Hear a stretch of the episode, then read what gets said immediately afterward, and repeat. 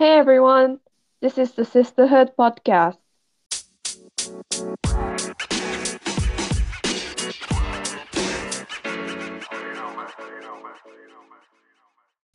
こんにちは、シスターフードポッドキャストへようこそ。ホストのナッツとヤスコです。このポッドキャストでは、ジェンダーや多様性を軸に、言語化が難しいけど、しないともやっとする話をピックアップしていきます。ジェンダーって目に見えない課題や事象を言葉にしていくことが大事だよね。自由に恐れず考えをぶつけ合える空間、大人になって減ったよね。をきっかけに意気投合した二人により誕生しました。ジェンダーに関心があるけど、語り合う相手がいない。言語化空間に浸りたい。そんな人のためのポッドキャストです。感想やメッセージ、話してほしいトピックなどがあれば、番組の最後にお知らせするシスターフットポッドキャストのメールアドレスまでお寄せください。はい。ではでは前回に引き続きまして第第3回目ということで、あの、まだまだフェミニストについて話をしたいんですけども、あの、フェミニストって、あの、前回の話でもちょっと怖いっていうイメージがあるっていう話が出たけども、あの、プラス、その男性に対して敵対心を持っている。もはや男性のことが嫌いな人たちなんじゃないかっていう、あの、イメージはすごく根強いと思うんですけど、ナッツはその点どう思いますか？うんうん、だから実際どうなのってとこですよね。実うんう際、んでもなんやかんや言って嫌いなんちゃうのっていうことですよね。いや、うんうんうん。いや、それはなんかやっぱ違う、うーんと思うし、あの、なんか、小学生じゃないんやから、なんかその、男の子みんな嫌いとか、なんかそんな単純な話じゃないって、わからない、わかってほしいなって思うんですけど、なんか、うん最近読んだ本で、あの、田島陽子さんとアルテシアさんの対談が、えー対談の本ですね。で、田島先生に人生救われた私がフェミニズムを語っていいですかっていう本なんですけど、そこで、なんかアルテシアさんの、こう、あーフェミニストは男嫌いですよねっていう、こう、疑問、質問、世間一般の思い込みに対して、あの、返してる、あの、表現が、返してる答えが、いや、もうほんまそれぴ、もう、もうこれ以上の答え方ないわと思って、今度から私も使おうと思ってるんですけど、うん。なんかそのフェミニストの敵敵はセクシスト、つまりまあ性差別主義者です。であって、フェミニストが、あの、憎んでいるのは男性じゃなくって性差別者や性暴力であって、その構造やそれに加担する人たちって書いてあったんですよ。うん。だから別になんか男性が嫌いとかじゃなくって、なんかその構造とか、その構造に加担してる人たちをこう憎んでるんですっていうことなんですよね。で、本当そ、それ、もうそれ以上の答えない拍手って思ってたんですけど、うん。なんか、だからもちろんその構造に加担してたり、拍車をかけてる人がいれば多いって思うし、うん。うん。で、もしかしたら、今、主に、こう、強い権力を持ってる、えーっと、人たちのマジョリティが男性っていう事象はあると思いますよ。うん。うん。うん。でも別に、だから男性が嫌いとか、なんかそういう単純な話じゃないと思そうだね。あの、すごい、うん、その定義もすごい、あの、納得したし。で、やっぱその、フェミニストと、フェミニストの女性と、その男性っていう対立構造を作って得するのって、やっぱりその構造、性差別、性暴力の構造とか、それに加担する人たちが得するってことに結局なるよね。あうん。の、どうしてもそうそう、なんか、結局それってやっぱ力を持ってる、権力を持ってる上の方にいる男性とか、あの、まあ、それに加担している一部の女性とかの人たちが、あの、が力を持っていて、その恩恵を受けているって構造を変えずに、なんていうか、あの、苦しんでる人たちを対立させて、あの、その人たちは安泰みたいな構造をが作られてるんだなっていうのをすごい今の話を聞いてて思いました。ね、だから、うん。このうん、ジェンダー平等を実現しようとしてるしようとしてるいろんな人たちがいるわけじゃないですか。フェミニストだけに限らず、うん。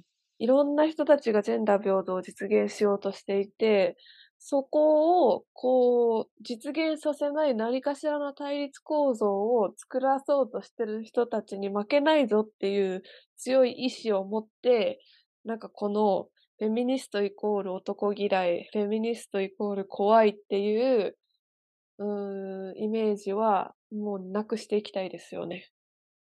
そうだよね。あの、うん、協力しているんだから、私たちはっていうことだうん、よね、結局。うんうん。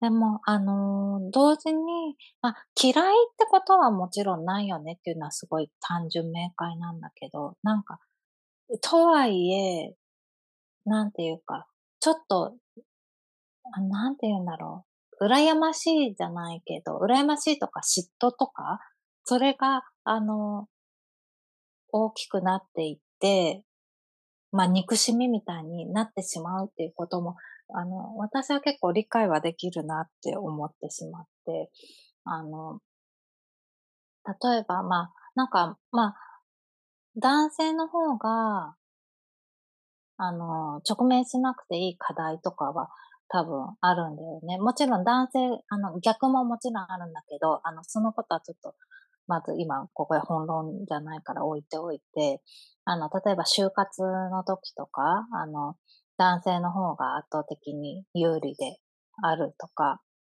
あの、バックパッカーするにあたって男性は道端で寝ても別に、あの、女性ほど性暴力の被害に遭うリスクを考えなくていいとか、まあそこまであの極端な話じゃなくても、例えば、あの、すごい人で混んでる新宿駅構内で、あの、ぶつかりおじさんにぶつかられるのは基本女性とか、そういうことを考えると、なんかそういうこと考えないで、すくすく生きていける男性って、なんか、例えばあのまあ、例えば自分が特にうまくいっていない時って、すごいちょっと、あの、なんて言うんだろう、憎しみまで言うと大きいけど、ちょっとまあ、引っかかる存在っていうのは 思っちゃう人はまあいるんだろうなっていうのはすごい思う。うーん、なんかそんだけこう自由に生きられるんだからうん。その力をちょっと貸してよ貸してよっておかしいんですけど、うーん。なんか、ん、仲間になってくれよっうん。ていう気持ちにはうん。確かになるかも。うーん。例えばこう女性が連帯してこう性暴力訴えるとかって、なんかそもそもこう力がない、あうん。の、人たちがこう力合わせて連帯してるわけじゃないですか。うんうんうん。で、なんか今事例として挙げてくださった、こう、すくすく すくすく育てる。すくすくうん。育てるアイデンティティを持った側に、ちょっと、うん。その、なんか、フリーパスみたいなのを貸しておくれよっていう気持ちには確かになるかも。うーん。なんかマイノリティが、マイノリティのために、マイノリティの力を使って頑張ってるみたいな、なんかこうマジョリティの力貸してくれよっていううーん。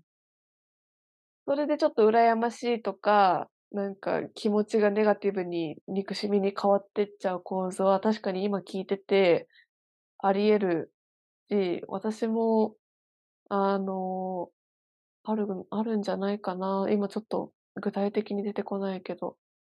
うーん。ね、多分そういう気持ちになっちゃうのは、特にその自分がその、例えば就活とかで、あの、うまくいかなかったりとか、そういうあの、まあ、自分が壁にぶつかってる時に、あの、そういう風な気持ちにはなりやすいかなって思うけど、でもまあそれってすごい特に本質的なことだから、あの、そういうことはまあ、嫌いとか単純な話ではないけど、無視できないっていうのは多分あるよね。うんうんうん。うんうんうん。まあ、男性嫌いなのかみたいなことを聞かれると、まあもちろん嫌いじゃないけど、いや、でもむしろ好きですって、あの、思う時もあるんだけど、まあ、好き、そうね。むしろ好き？うん。どういう時に思うの？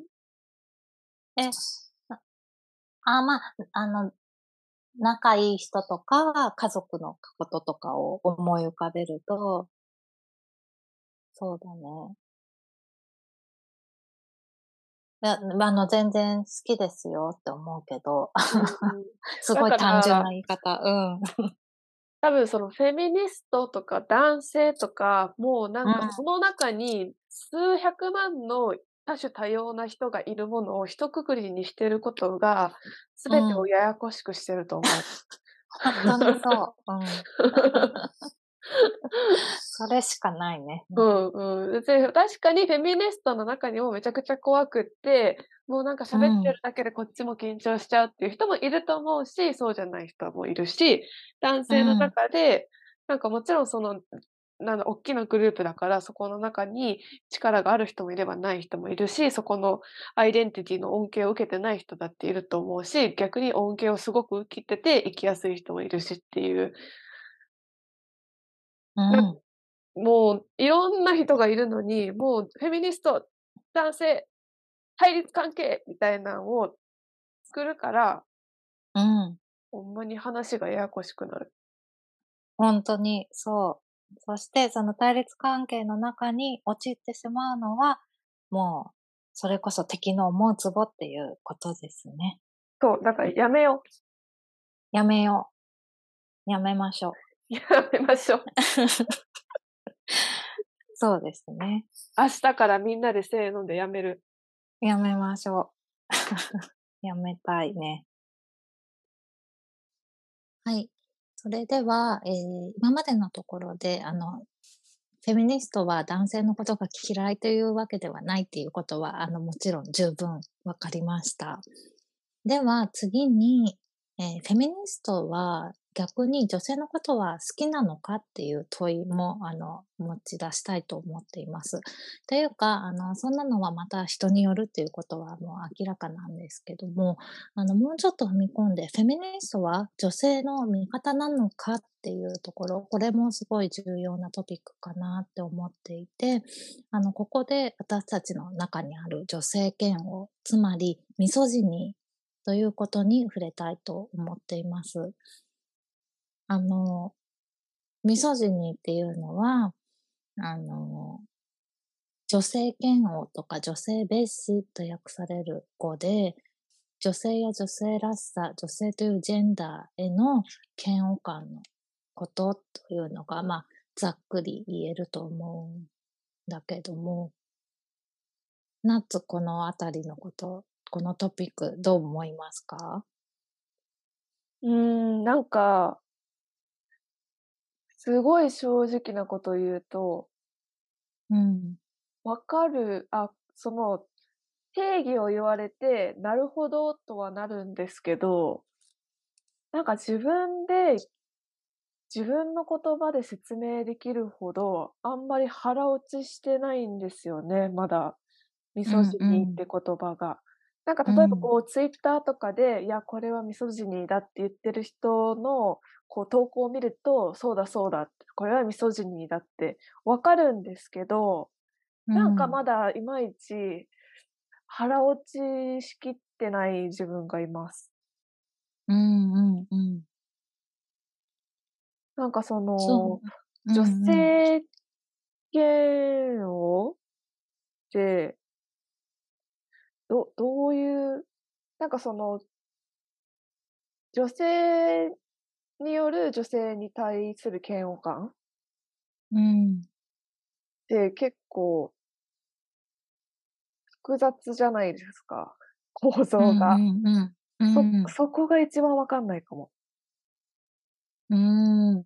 そうだよね。あの、女性が持ったミソジニーは、まあ、自己嫌悪ってことで、男性が持ってるミソジニーは、まあ、女性を蔑視したりっていうことだよね。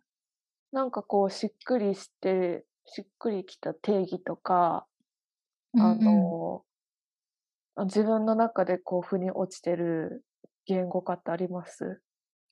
あ、ねえ、なんかしっくりそう、きてるっていうか、なんかあの、上野千鶴子さんの女嫌い、日本のミソジニっていうまさにあの、そういうタイトルの本があって、なんかそれをちょうど今、手元にあったから、そこでミソジニとは何かっていうところを開いているので、ちょっとそこを読んでみますね。ミソジニ、女性嫌悪と訳される、女嫌いとも。ミソジニーの男には女好きが多い。女嫌いなのに女好きとは不思議に聞こえるかもしれない。それならミソジニーにはもっとわかりやすい訳語がある。女性蔑視である。女を性欲の道具としてみなさないから、どんな女にも裸やミニスカなどという女という記号だけで反応できる。っていうのが、最初に書いてある ことですね。うーん。うーん。ちょっと余計にこんがらがったかも。うん。そう。だから、あの、まあ、その生産業とか、例えばなんかキャバクラとかに行く男の人たちとかって、あの、女好きだけど、でも結局、あの、ま、女性のこと蔑んでて、そういう、あの、どうせこういうことしかできないみたいなことを思ってるから、あの、ま、そういう扱いができるみたいなことも多分あって、なんかそこら辺もすごい色々複雑にしてるんだろうなってう思います。うん。じゃあ、そのミソジニーっていう言葉に含まれるニュアンスとして、こう、うん。絶対的に自分より下というか、ん、なんだろう、セカンドシチズンって日本語でなんて言うんだっけ？なんだろうね。訳あるかな。まあ。ま、そなんの。セカンドシチズンであるっていう、その、ま、昔だったら選挙権もないし、そういう、うま、けんうん。権利、権力がない存在。うん。第二市民っていうのかな？うんうん。っていうことですよね。それが絶対的であるうんうん。考え方なのかな？ね。でも、あの、同時にそれをすごいみんなが明らかに自覚してるわけじゃなくて、あうの、んうん。なんていうか、ま、染み付いてるものみたいなことが多分あるんだと思うんだよね。きっと、その男の人だったら、その自分が、あの、育っていく関係から家庭で、もう家庭の中で、あの、父親が母親より上みたいな、あの、立場の関係性の中で育ってきていたら、まあ、あの、女性の方が下っていう価値観が作られていくだろうし、あの、実際には、あの、母母親がいないと何もできないんだよねみたいな風にお父さんが言ってたとしても、あの、結局そもそものなんか、あの、もう構造として、あの、そういう力関係が明らかにあるんだったら、きっとミソジニを自分の中に内包したまま育っていくっていうことになると思うんだよね。うーん。今のすごい分かりやすかったかも。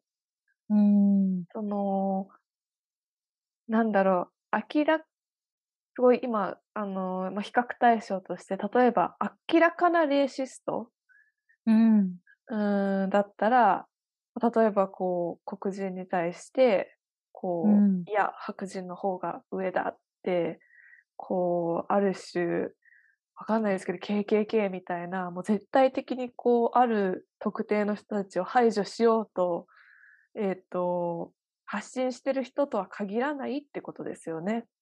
うんうんうん、そうだよね。あの、うん、どちらかというと、そういうこと言ってる人は少なそうだよね、きっと。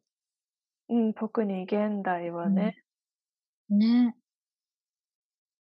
だからすごい難しいなって思うのは、その、自分で自覚できていないし、でも結構みんなが持っていて、で、あの、女性も持っているっていうことなんだと思うんだよね。で、そして私も、あの、もちろん、その、こういう社会で生まれ育ってきたから、ミソジニが自分の中にも染みついてるなっていうのは思うんですよね。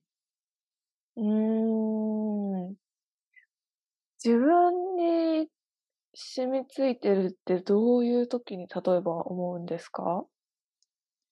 うーん、なんかまあ、あの、同時に、まあ、それを、うん、そういう気持ちともちろん戦っていこうっていう気持ちはすごいあるんだけど、でもどうしてもなんていうか、例えばなんか仕事の場面とかで、あの、女性より男性の方が話を聞いてもらえるんじゃないかみたいな気持ちが自分の中にちょっとあるなっていうのがあって、それは、あの、もちろん私が、あの、女性より男性の意見を深く受け止めているってことはないと自分では信じているけども、でもなんか、あのー、私あの、前のエピソードでも話したけど、昔、あの、新卒の時は鉄鋼関連の民間企業に勤めていて、で、そこであの、これまで女性の営業職が、あの、いないような部署で女性の営業職になって、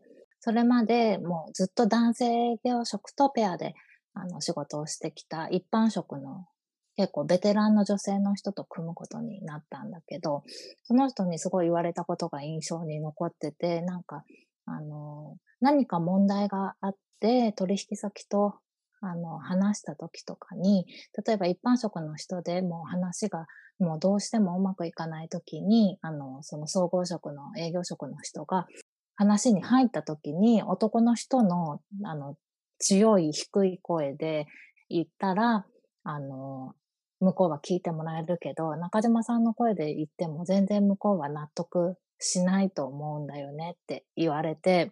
えひどいよね でも今思うと本当にひどい話だなとは思うんだけど、でもね、なんかそれに納得しちゃう自分もいるんだよね。ああ。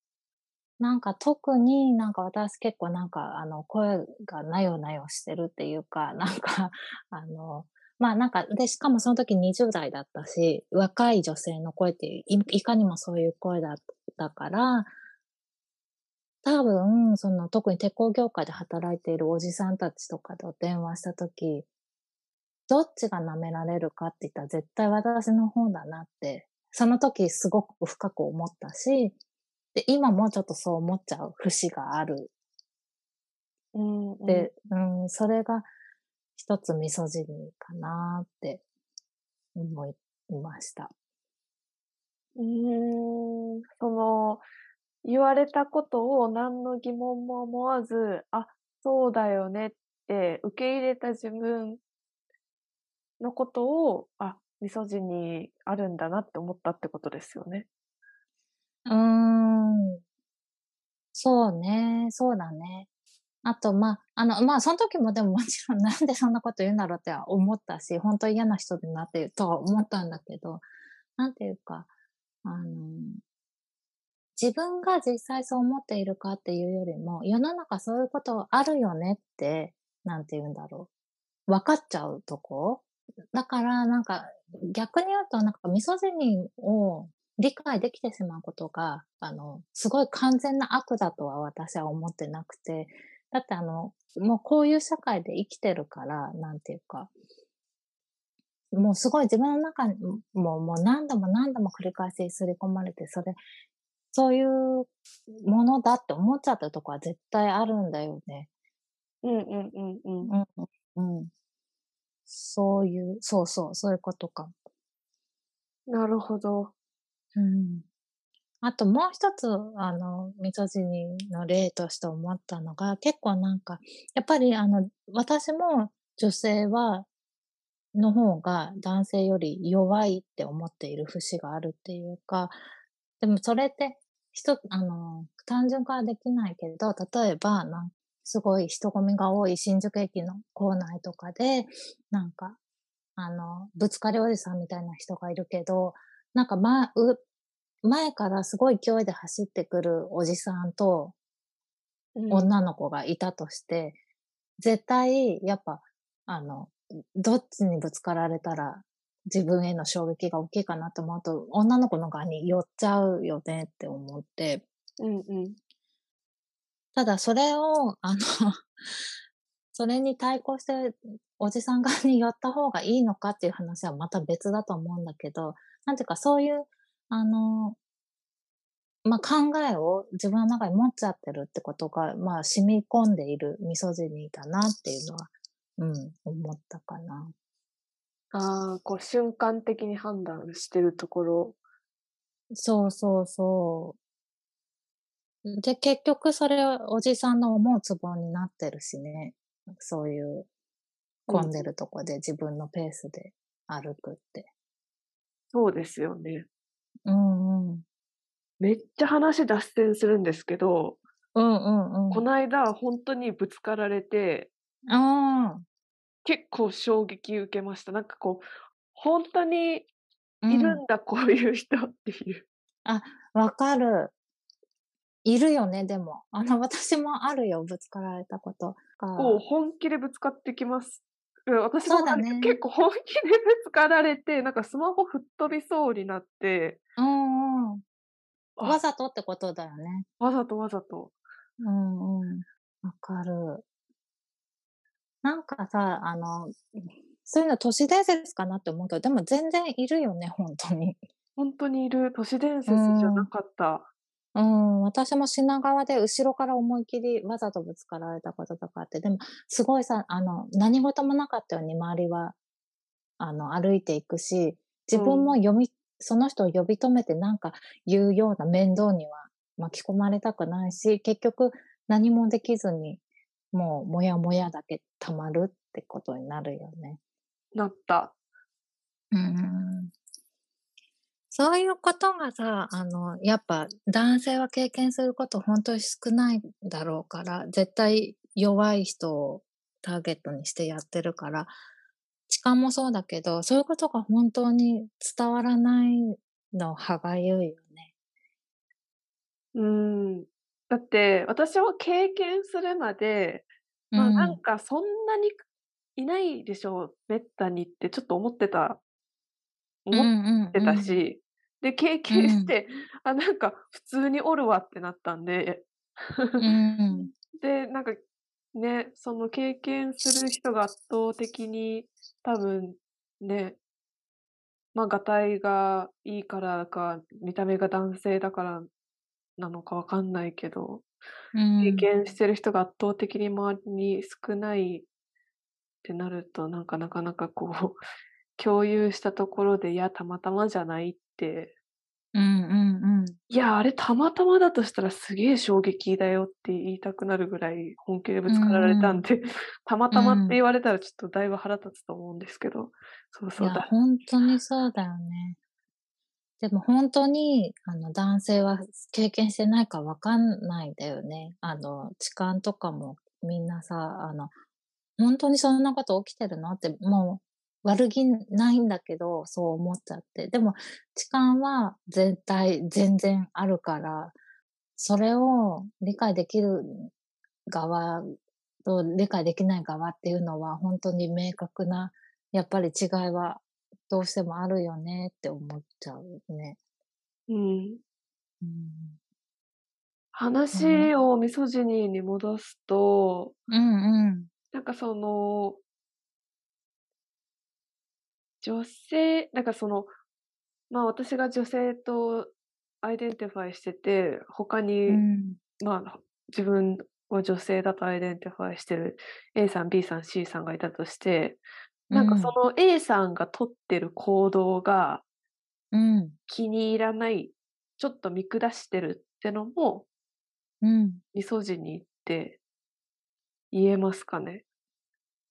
ああ、そうね。例えばなんですけどうんうん。なんかその、高校生の時にうん。男子の部活動のうん。マネージャーをあえてやろうとすするうん。なんだろう同級生の女の子に対してうんうん。なんだろうま、ちょっと色目で見てた自分、確かにいるんですよね。うんうんうんうん。なんかこうなんでこう、うーん、わかんない。多分当時だったら、モテうん。たいのかなとかうんうん。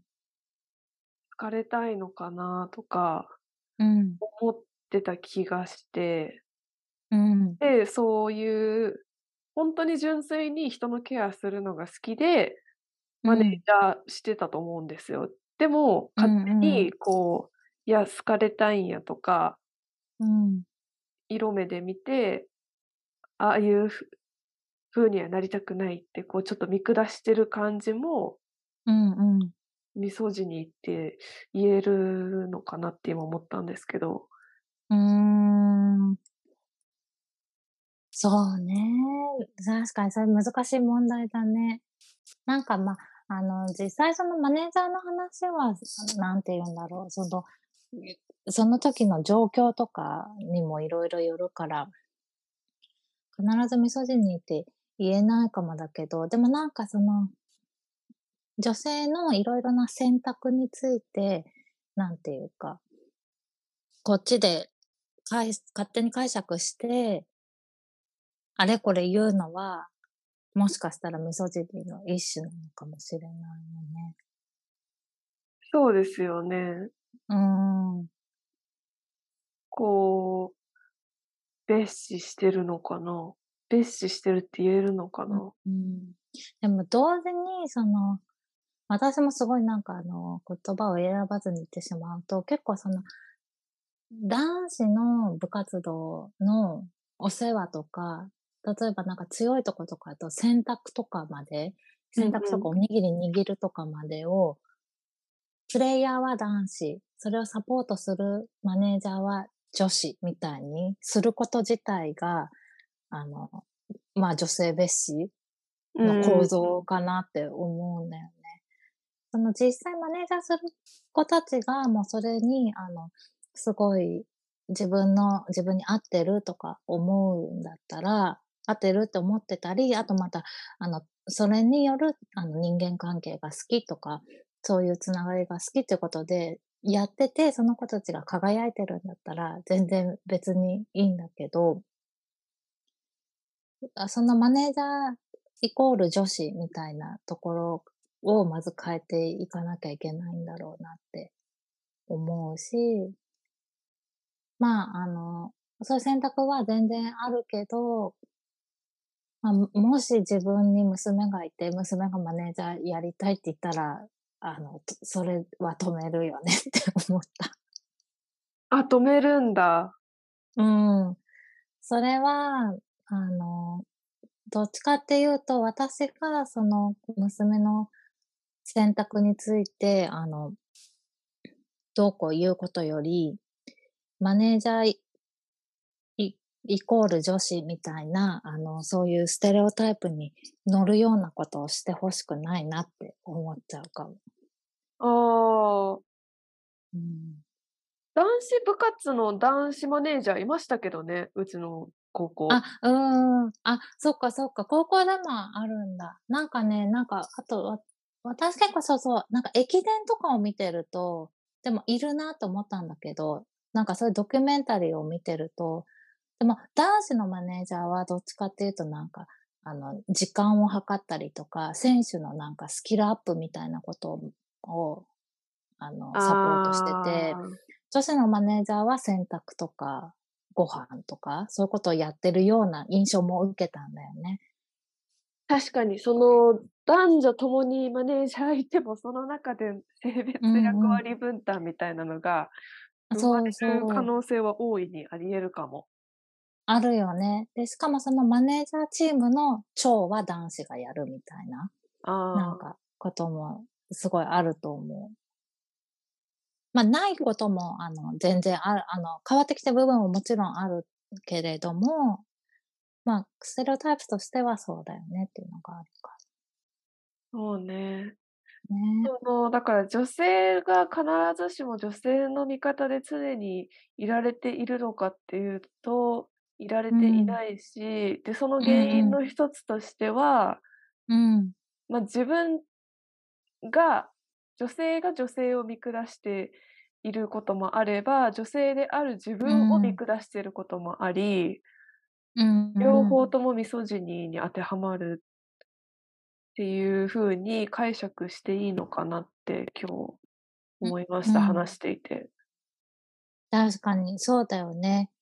うん。それでなんかそこに戦ってそこと戦っていくことがなんかフェミニズムの一つなのかなっていうのもすごい思いました。